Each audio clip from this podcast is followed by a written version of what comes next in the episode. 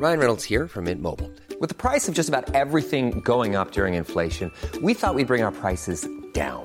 So to help us, we brought in a reverse auctioneer, which is apparently a thing. Mint Mobile unlimited premium wireless. Ready to get 30, 30, bit to get 30, bit to get 20, 20, 20, bit to get 20, 20, bit to get 15, 15, 15, 15 just 15 bucks a month. So, Give it a try at mintmobile.com slash switch. $45 upfront for three months plus taxes and fees. Promo for new customers for limited time. Unlimited more than 40 gigabytes per month. Slows. Full terms at mintmobile.com. swear.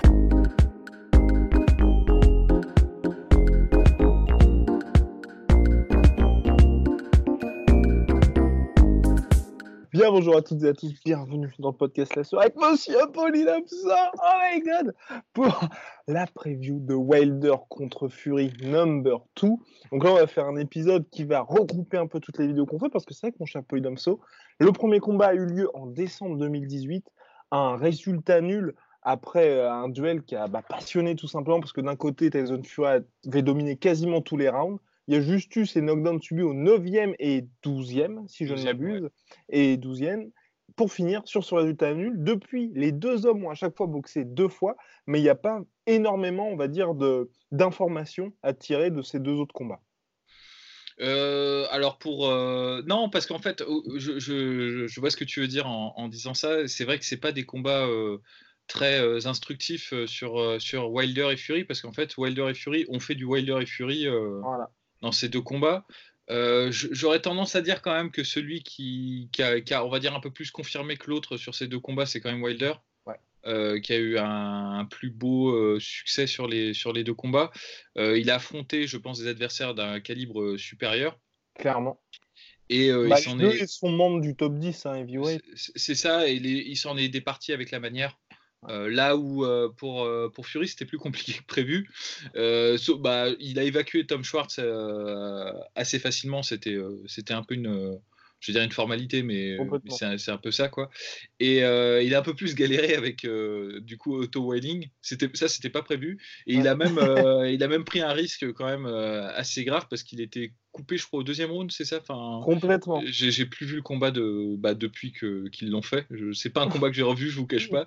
Et, et, euh, ouais, il avait un peu de difficulté face à un adversaire. euh, bah, on s'y attendait pas et normalement il aurait pas dû, euh, il aurait pas dû peiner. Enfin, peiner c'est un bien grand mot, mais euh, c'était plus laborieux.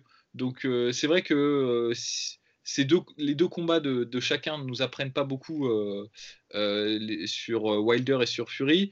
Peut-être que ça nous apprend que Wilder est plus régulier que Fury en revanche. Oui, que Fury, il a peut-être un, un niveau qui, qui oscille plus d'un soir sur l'autre. Et ce qui est aussi plus, on va dire, moi, ce qui m'inquiète un peu plus pour notre cher Tyson Fury, c'est vrai que donc le premier combat, euh, il avait dominé et Wilder avait fait aucun travail au corps. Là non plus sur les deux, combats qu'on a pu voir donc contre Brazil puis Ortiz 2, il n'y a pas eu ce travail là non plus. On sait que justement ses entraîneurs et même lui avaient dit, bah lors du premier combat contre Fury, j'aurais j'aurais aimé euh, ajouter ça à mon arsenal parce que ça m'aurait sans doute ouvert un petit peu plus de, bah, plus de portes. Ce qui est inquiétant pour moi, pour ce cher Tyson Fury, c'est que le combat face à Ortiz, il n'a pas eu besoin de faire vraiment grand-chose.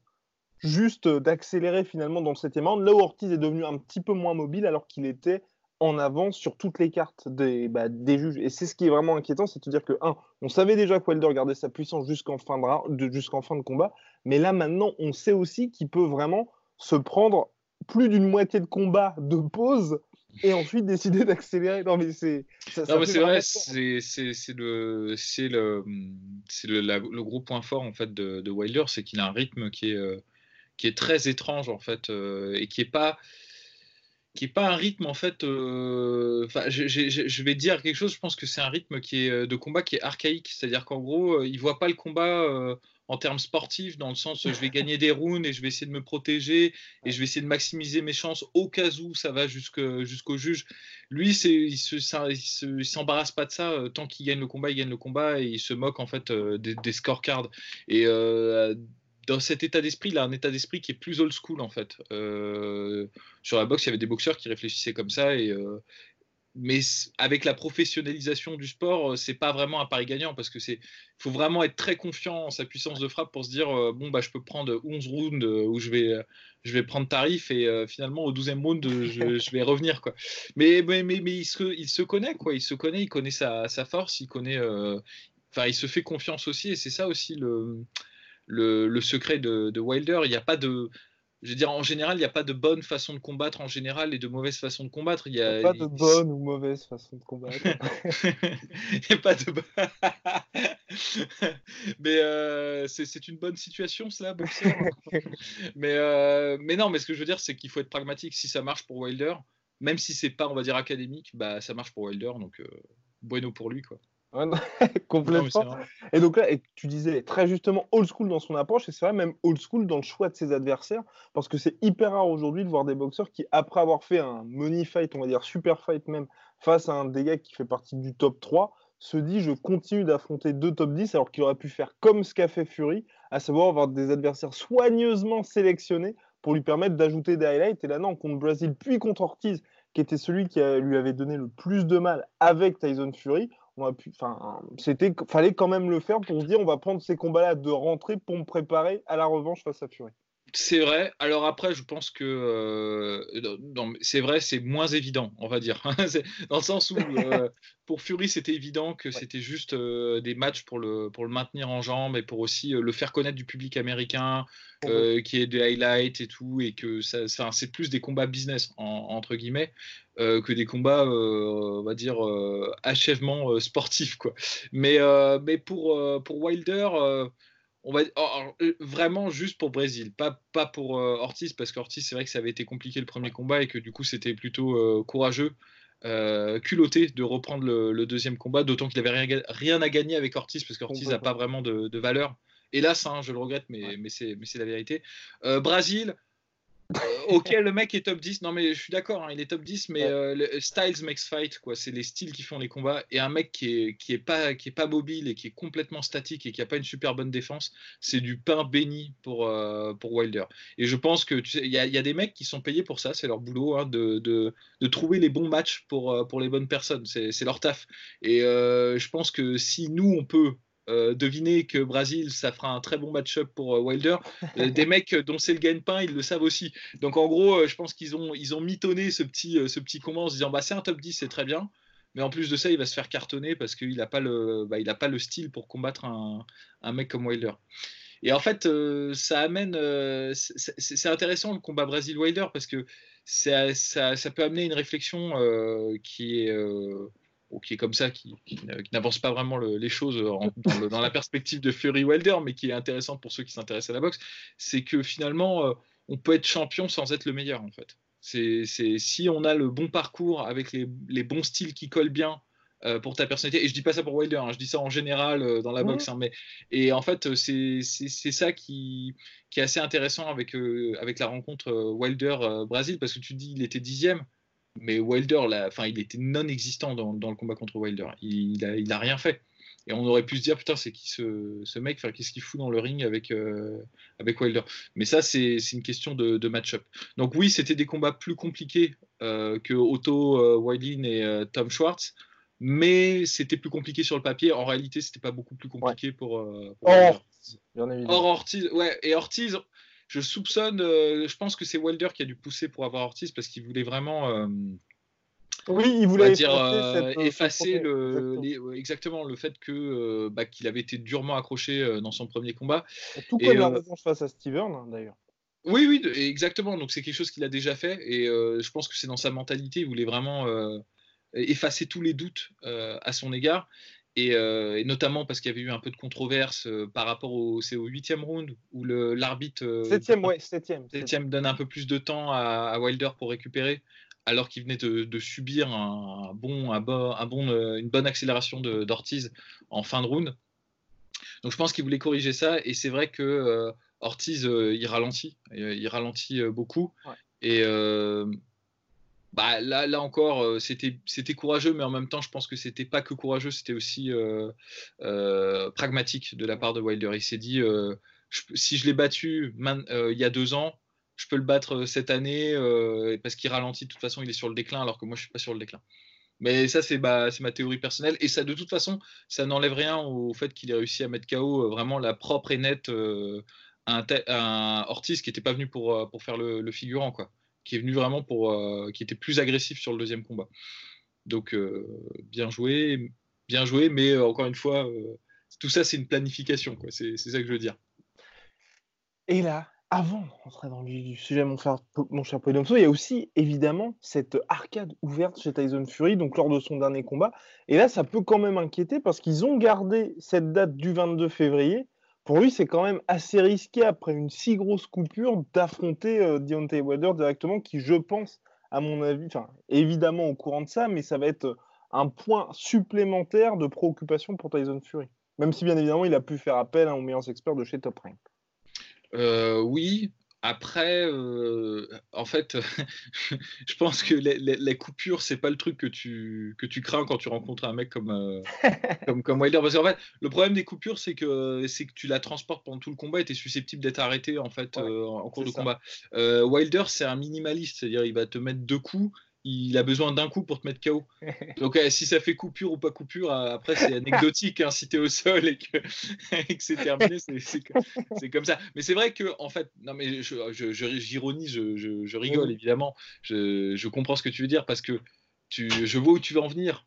Mon, mon cher Guillaume, c'est que tu penses que en fait par ce subtil, euh, ce subtil cette subtile inquiétude, tu, tu, tu, tu induis en fait que que euh, Fury ne peut gagner le combat qu'en 12 rounds. Parce qu'en fait, en, gros, qu'en allant au terme des 12 rounds. Parce que la, peur de la coupure, c'est que bah, tu sois arrêté injustement par l'arbitre euh, en cours de combat. Et que tu, normalement, tu peux continuer, mais finalement, euh, bah, tu es, arrêté alors que tu n'as pas pu exprimer tout ce que tu pouvais exprimer. Et, et je suis assez d'accord avec toi. J'ai du mal, en fait, même si je peux très bien imaginer que Tyson Fury réalise l'exploit, j'ai du mal à l'imaginer autrement que par décision, en fait. Ce, qui est, ce, qui est quand même, euh, ce qui est quand même paradoxal parce que euh, Wilder n'a pas la meilleure des défenses, mais euh, je sais pas, c'est terrible, mais j'arrive pas en fait. pourtant, ça lui est déjà arrivé de se faire mettre KO dans sa carrière amateur, Wilder, mais j'ai du mal à imaginer le truc se faire aujourd'hui, surtout par Tyson ah, Fury. Complètement. Qui n'est pas, qui est pas un gros gros puncher. Et que, pense, que pensez-vous, mon cher Polydomso, du changement aussi de coach de ce cher euh, Tyson Fury? Tout penser, moi, moi c'est un peu ça aussi qui m'inquiète, on va dire. Là, il a posté quelques vidéos sur Instagram où il a l'air effectivement en forme, mais je trouve que d'un côté, on a Deontay Wilder qui se prépare vraiment sérieusement pour le combat, et de l'autre, Tyson Fury, chaque fois que quelqu'un a le malheur de lui tendre un micro, il y a des conneries énormes qui sortent. Plus il y a eu ce changement de coach, alors on pensait, tu vois, que ça fonctionnait bien. Il y avait, on va dire, une nouvelle dynamique pour lui. Et là, il, a changé de coach dans l'optique de finir Deontay Wilder par KO. Là aussi, tu vois, je me dis, euh, passer de, son dernier combat jusqu'à changer de style, être beaucoup plus agressif et dire chercher le KO, est-ce que c'est que de la com ou au contraire, il a envie bah, de faire une petite révolution chez lui pour ce super fight? Alors, c'est très difficile de. c'est très difficile avec Tyson Fury parce que c'est quelqu'un de, de fantasque et de ouais, il change beaucoup d'avis. il est pas, il est pas, c'est un mec euh, bigger than life, comme on dirait en, en, anglais, mais c'est c'est pas, enfin, je pense le mec il peut dire, euh, il peut dire euh, noir un jour et blanc l'autre jour, quoi. C'est un gars qui change beaucoup d'avis. qui, ouais, qui change beaucoup d'humeur aussi, qui est, qui est assez euh, passionnel euh, dans, sa façon de faire. Et même déjà, son précédent entraîneur, c'était un mec qui était jeune, qui n'était pas vraiment qualifié. Enfin, c'est spécial. Il a, il a une façon de s'entraîner, il a un entourage qui est très, très étrange. Il est pas. Euh, il est professionnel évidemment parce qu'il a été capable de faire un comeback que personne, honnêtement, personne ne voyait venir. Et si rapide. je lui donnais pas, je lui donnais pas une chance hein, pour, son comeback. Donc ça veut dire qu'il a cette capacité de, de, travailler et il a une routine de travail qui à mon avis très très efficace mais je pense que il l'avait lui-même en fait, que c'est pas un entraîneur qui lui a donné, ou alors peut-être c'est un entraîneur qui lui a donné il y a longtemps, mais euh, il a, en fait, c'est plus, euh, euh, j'allais dire des, un entourage, on va dire psychologique dont il a besoin. C'est pas tellement, c'est pas un mec qui va lui dire comment on fait un jab, comment on fait un cross, comment il doit s'entraîner, ce qu'il doit manger le soir et tout. Je pense pas vraiment que qu'il les écoute et qu'il en ait vraiment besoin de ces gens-là. Euh, quand, tu vois sa personnalité, c'est-à-dire c'est un mec. Euh, là, là, je sais plus, je lisais une interview, il disait qu'il trempait ses mains dans le gasoil euh, tous les jours pour endurcir ses mains. Enfin, c'est un mec comme ça, quoi. Il sort des trucs et tout. je sais pas. Et même, je te dis, son précédent entraîneur, c'était pas un mec euh, reconnu dans le milieu, c'était un gars qui sortait un peu de nulle part et tout. Euh. donc, du coup, moi, ça me dérange pas vraiment qu'il qui, qui s'en sépare, parce que je pense pas que c'était l'élu qui a, tu vois, qui, qui a réussi à, à dompter I'm Sandra, and I'm just the professional your small business was looking for. But you didn't hire me because you didn't use LinkedIn jobs. LinkedIn has professionals you can't find anywhere else, including those who aren't actively looking for a new job but might be open to the perfect role, like me. In a given month, over 70% of LinkedIn users don't visit other leading job sites. So if you're not looking on LinkedIn, you'll miss out on great candidates like Sandra. Start hiring professionals like a professional. Post your free job on linkedin.com/people today. la personnalité de, euh, de Wilder, euh, de, de, de, Fury et le diriger euh, vers une, vers une discipline sportive. Non, je pense pas que c'était ça. Je pense juste qu'ils se sont bien attendus un bon moment. Ça a été utile pour le pour la psyché, on va dire, de, de, Fury dans cette perspective du combat et aussi de son retour. Maintenant qu'il a repris un rythme et qu'il est ressorti, on, va, on peut l'espérer, de sa phase de dépression, peut-être il a besoin d'autre chose. Il y a des gens, ils ont besoin en fait de tout le temps avoir le même entraîneur, qui les connaît et qui, qui savent euh, les cadrer. Il y a des gens, ils ont besoin de bouger, ils ont besoin de voir ailleurs et tout. Donc moi personnellement, ça ne me choque pas vraiment euh, parce que c'est Fury quoi. Il a toujours été comme ça. Donc euh. et d'autres comme Diego Sanchez qui arrivent à se réinventer avec un nouveau coach. Ah non, j'en parlerai pas de ça. Bien. Alors maintenant, mon cher Polydome, ça y est. Est-ce que nous avons des choses différentes à, mettre sur la table par rapport à la preview d'il y a un peu plus d'un an désormais? Ou alors, finalement, est-ce que ça n'a pas changé? Moi, personnellement, je trouve qu'ils n'ont pas changé leur style. Euh, honnêtement, euh, ils n'ont pas changé, ils n'ont pas rajouté de, nouvelles armes. Euh, très, honnêtement, hein, quand je vois. J'ai eu un bref espoir parce que. parce qu'il y avait de la communication. Il y avait Wilder qui disait Ouais, je vais travailler un peu plus au corps un peu plus varié. Et Fury avait fait son combat comme contre Tom Schwartz, je crois, quasiment en gaucher pendant tout le combat, alors qu'il n'est pas gaucher, enfin, sauf Poe, excusez-moi. Et euh, donc, il y a des, trucs ça et là, mais finalement, c'est c'est pas du concret quoi. Ils n'ont pas apporté une nouvelle euh, de, de, nouvelles armes de nouvelles façons de boxer c'est toujours les mêmes les deux en fait. Et bah on sait ce qu'ils amènent sur la table et, et on sait ce que ça a donné l'un contre l'autre aussi. Donc euh, je pense que honnêtement, sauf s'il y en a un qui a fait un travail de désinformation de ouf et qu'il a caché, euh, qu'il c'est possible, on ne sait jamais, hein, et qu'il apporte quelque chose de radicalement nouveau et que personne n'a vu venir. Mais euh, hormis cette, cette option-là, je pense qu'on va avoir peu, ou prou une redite du premier combat en fait. j'ai vraiment, je, je n'imagine pas du tout Wilder commencer à travailler au corps, commencer à feinter, ça, ça j'y crois pas une seule seconde. Je serais très content qu'il le fasse, mais c'est pas son style. C'est vraiment pas son style. Euh, c'est, c'est, il a des points forts Wilder euh, et il a une façon de faire. C'est, toujours pareil en fait avec les, la boxe poids lourd. C'est là où tu as les personnalités qui influent le plus sur le style des boxeurs. J'ai l'impression. Tu vois parce que dans les catégories euh, en dessous, le niveau de compétition est tel que bah, tu as une façon de faire qui est correcte. Et sauf si tu es un génie, si tu fais pas comme euh, académiquement ce qu'il faut faire, bah, tu vas te faire bananer, tu vois, mais vraiment salement, quoi. Euh, alors qu'en poids lourd, comme c'est un peu moins compétitif et qu'on a des physiques qui sont vraiment différents aussi, parce que le, bah, t'es pas encadré, encadré dans une petite euh, catégorie de poids, tu as des gens qui sont, bah, qui sont très trapus et qui sont très très larges, euh, t'as des mecs qui sont fat mais qui vont très vite, t'as des gens qui sont lents mais qui sont super grands. Enfin, t'as vraiment, c'est la cour des miracles, hein, la, catégorie poids lourd. Et c'est des fortes personnalités généralement aussi, parce que bon, bah, quand tu as l'habitude de faire 120 kilos dans ta vie de tous les jours, bah, tu te laisses pas emmerder généralement aussi, hein, ça, joue. c'est des mecs qui ont une, grosse personnalité, c'est pas forcément là où il y a le plus, le plus haut niveau, et c'est là où tu peux trouver des styles de boxe, mais complètement euh, bah, les deux il y a personne qui boxe comme eux. Quoi. Je veux dire, Wilder, il y a que Wilder qui boxe comme Wilder. Fury, il y a que Fury qui boxe comme Fury. Tu trouves personne d'autre dans la catégorie euh, euh, des lourds. Et euh, donc du coup, Fury, il a ce style très très étrange où il donne des coups, mais quasiment que du bras. Il engage presque pas son poids sur les coups, ce qui lui permet de garder une grande mobilité. Il est capable de boxer en gaucher, en droitier, il a un excellent footwork, il sait très bien désaxer quand il faut désaxer, il se retrouve jamais dos aux cordes quand il ne le veut pas. Donc il a toute cette science en fait vraiment de, euh, de la boxe, on va dire la science immatérielle, celle que tu vois pas vraiment au, premier coup d'œil. C'est-à-dire que quelqu'un qui n'est pas habitué à, regarder la boxe, eh ben, il va pas voir que Fury, c'est un génie du, du déplacement.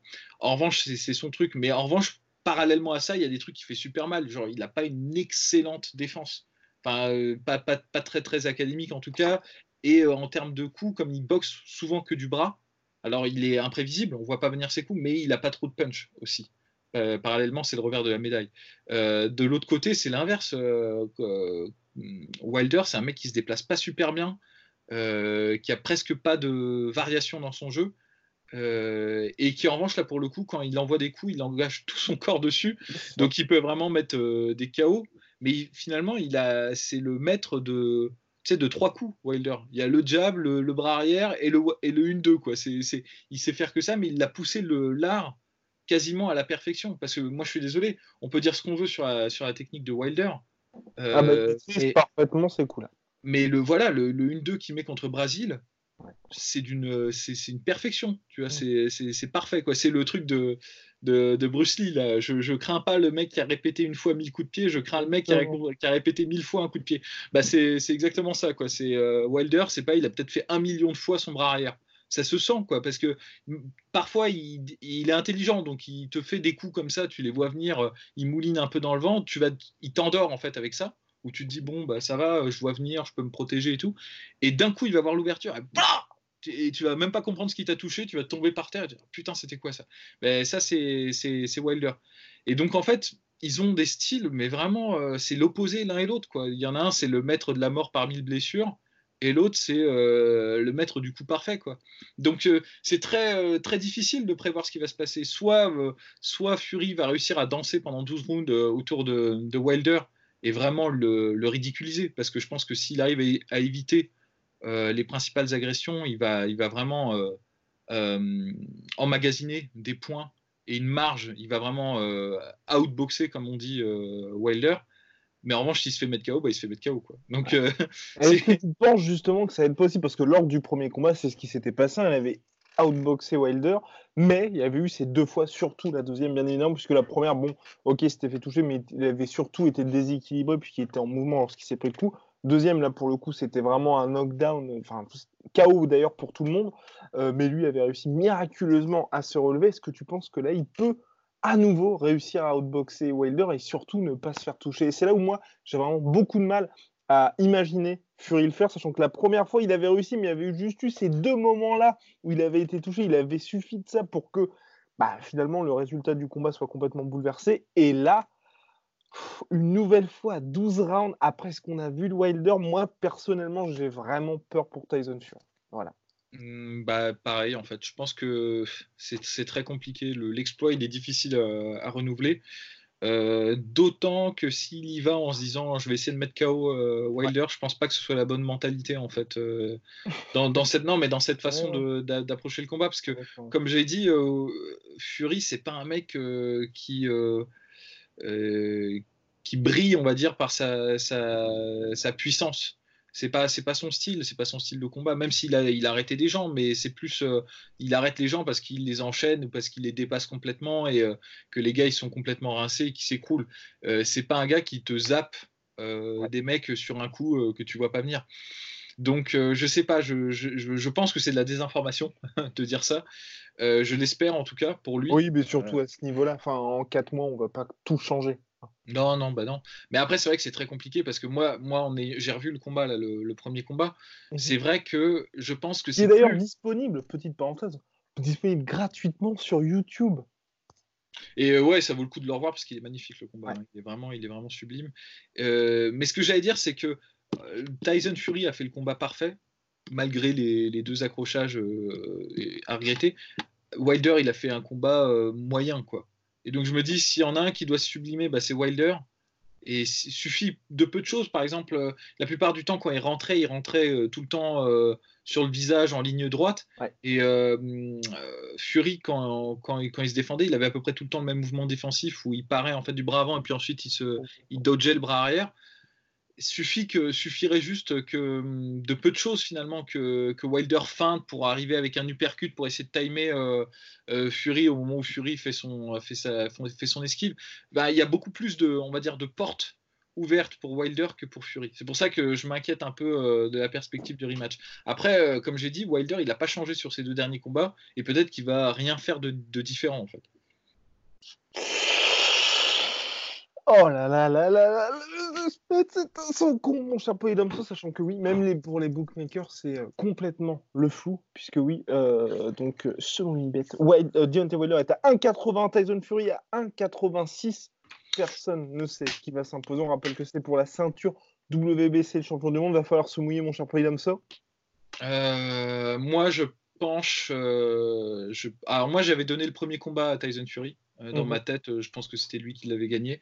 Euh, maintenant, il y a une espèce de malédiction là qui traîne là depuis quelques combats où quand il y a un premier combat qui termine de manière injuste, dès qu'il y a la revanche, c'est doublement injuste. Mmh. Je m'explique. Kovalev contre André Ward, le premier combat il avait perdu, c'était injuste. On avait dit ouais c'est Kovalev qui doit gagner. Et deuxième combat il le perd. Pareil pour euh, Canelo et euh, Golovkin, où ça avait été euh, un draw et les gens avaient dit ah c'est injuste et la, revanche bah, c'était Canelo qui avait gagné. Donc je sais pas, je suis pas quelqu'un de superstitieux, mais là là il y, a une espèce de loi des séries qui est en train de, s'installer. Et comme je l'ai dit, je pense que celui qui a le mieux en fait, qui a le plus de marge de progression et qui peut qui peut le plus changer les choses, c'est Wilder. Donc pour ça, j'aurais tendance à pencher un peu du côté de Wilder. Même si, euh, alors franchement, c'est du 50-50. Hein. Honnêtement, euh, c'est doigt mouillé là hein, pour le coup. Mais euh, je pense qu'il y a moyen que Wilder mette KO Fury au, je pense dans le, dans le, dans le, entre le 9e et le 10e round. Mmh. C'est comme ça. Avec un Fury qui aurait, qui aurait vraiment pris une avance considérable en points, qui aurait gagné tous les rounds jusque-là. Quoi. Ça, ça, ça, ça m'étonnerait pas comme, comme résultat. Ouais, eh bien, je, vais vous suivre, Podium avec cette cote à 2-10 pour Wilder qui met KO notre cher euh, Tyson Fury, parce que moi, c'est vraiment le combat face à la revanche face à Ortiz. C'est celle-là pour moi qui fait vraiment tout basculer parce qu'il reste calme et comme tu l'as dit avec beaucoup de justesse, énormément confiance en pouvoir de KO, même face à un gars du calibre d'Ortiz. Et donc là, ça veut dire aussi que, je pense que là aussi, ça a été très judicieusement préparé par son équipe parce que c'est un peu, on va pas dire que c'est l'adversaire qui se rapproche le plus de Tyson Fury, mais on va dire qu'il est aussi technique, ce cher euh, Ortiz. Et donc là, quand il va être face à hum, Tyson Fury, il va se retrouver dans les mêmes conditions, à mon avis, que lors du premier combat, donc à savoir derrière au niveau des scorecards, et euh, bah, il va pas paniquer, il va continuer de chercher justement ce fameux bras arrière. Et je vois aussi, malheureusement pour Tyson Fury, une victoire par KO de ce cher Deontay Wilder. Mais euh, moi, la différence, c'est que du combat contre Ortiz, c'est que je vois pas. Euh, Ortiz, il s'était fait mettre KO parce qu'il s'était retrouvé contre les cordes et qu'il était crevé. Et que euh, laps de temps, il était mal placé au mauvais endroit et bim, c'était sur une attaque de, de, Wilder. Moi, là où je vois en fait Fury perdre, si jamais il perd, c'est par excès de confiance. C'est excès de confiance où il rentre, il rentre en ligne directe au lieu de tu sais de feinter de d'amorcer en fait parce qu'en fait ce que faisait beaucoup euh, bah, Fury dans le premier combat ouais, c'était de feinter pour en fait euh, déclencher euh, les actions de, de ouais, de hum, comment de putain j'ai du mal de Wilder. Et pour ensuite entrer et tout de suite sortir en fait il était il restait jamais en fait dans la distance. Et là où il s'était fait gauler au 11e c'était il était rentré directement et il s'était pris le, le, bras arrière de plein fouet suivi du crochet, tu sais, dans, la chute. De... Oh c'était, magnifique, ça. C'était fou. Hein. Et, euh, et, je pense en fait, c'est comme ça que si jamais il doit perdre, je pense que ça va être comme ça. Je pense qu'il va, tu sais, euh, il va se faire endormir, quoi. C'est-à-dire, il, va euh, rester en confiance et à un moment donné, il sera contré, quoi. Game over. Bon, bah voilà, mon cher Polydomso. Dans la nuit de samedi à dimanche, on sera nous. Bah évidemment, on va le regarder pendant la nuit blanche la sueur, ça y est, on y sera. Donc, euh, juste avant, il y aura eu Dan Hooker contre Paul Felder. Peut-être un petit prono là aussi, mon cher Paul Damso euh, Je la donne à Dan Hooker. Je la donne à oh Dan Hooker. Oh j'aime beaucoup Paul Felder, mais euh, je pense que Dan Hooker, il est, bien. Et hormis le, petit, petit, accident de parcours qu'il a eu contre Barbosa, il est sur une, il est sur une bonne, une bonne, un bon élan et puis il est dans une bonne team où il a, il a ah bah deux, potes qui, deux potes qui sont champions. Donc, euh, c'est pas mal pour le, la motivation euh, générale. Et ben voilà, donc ce sera dans la nuit de samedi et dimanche, mon cher Domso. Nous sommes complets sur le sujet Yes. Et ben Shout out to my protein, my protein, sponsor la sueur, moins 38% minimum. Et Jetronomie, premier sponsor de la sueur, validé par Polydam. Ça, c'est... J'ai enfin eu mes savons. Après des mois d'attente. Il peut se laver. Voilà, ça y est. Donc, moins 10% avec le code la sueur, des soins et des. Puis, bah, puis les savons, tout simplement. À la prochaine. À très vite. À plus. Soit.